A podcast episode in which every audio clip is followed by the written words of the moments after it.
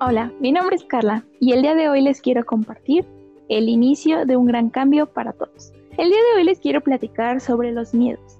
Sí, eso que nos altera tanto y que algunas veces no sabemos con exactitud a qué le tenemos miedo.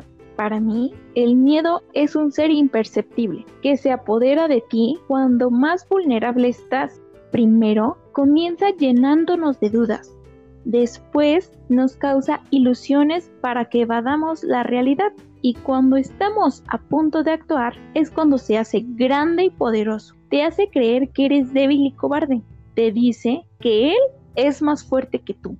Te cambia la percepción de las cosas. Te proyecta el futuro con incertidumbre y se instala en tu mente en el rincón más oscuro para que no lo puedas encontrar.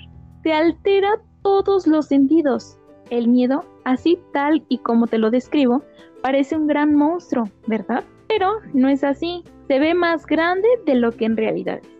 Tener miedo no es malo, solo hay que saber cuánto tiempo le permitimos estar en nosotros. El miedo nos hace ser prudentes. Algo que me encanta demasiado en las vacaciones es ir a la playa, nadar y nadar, sentir que no alcanzo el suelo y poder sentirme libre, pero también ahí entra mi miedo, que si me alejo demasiado puede ocurrir una catástrofe. Ese miedo es el que hace que no me aleje tanto de la orilla y es el que ha salvado muchas vidas. El miedo es inconsciente y se alimenta de todas tus dudas. Todos en la vida hemos tenido miedos.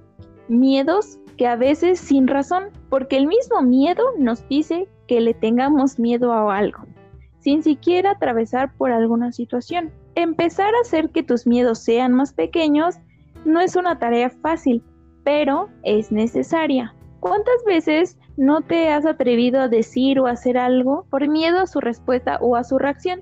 Siempre he dicho que el no ya lo tienes ganado. Pero si te atreves, tal vez tendrás un sí. Por ejemplo, cuando estás en busca de un empleo, ya tienes el no, estás desempleado. Pero si te quitas un poquito ese miedo y lo intentas, probablemente te digan que sí. El miedo es bueno con medida.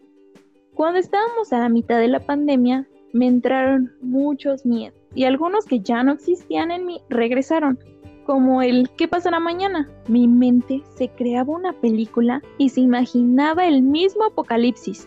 Un día decidí que ese miedo no me iba a frenar que si bien no sabía qué iba a pasar mañana, tenía que disfrutar el ahora sin miedo, sin preocupaciones, sin nada que se interpusiera entre mis planes. Empieza a minimizar tus miedos. La vida es demasiado corta y a veces no lo percibimos y sin pensarlo, un día más también es un día menos. Haz de ese enemigo un amigo y así podemos generar un gran cambio para todos. Los espero todos los lunes a las 4.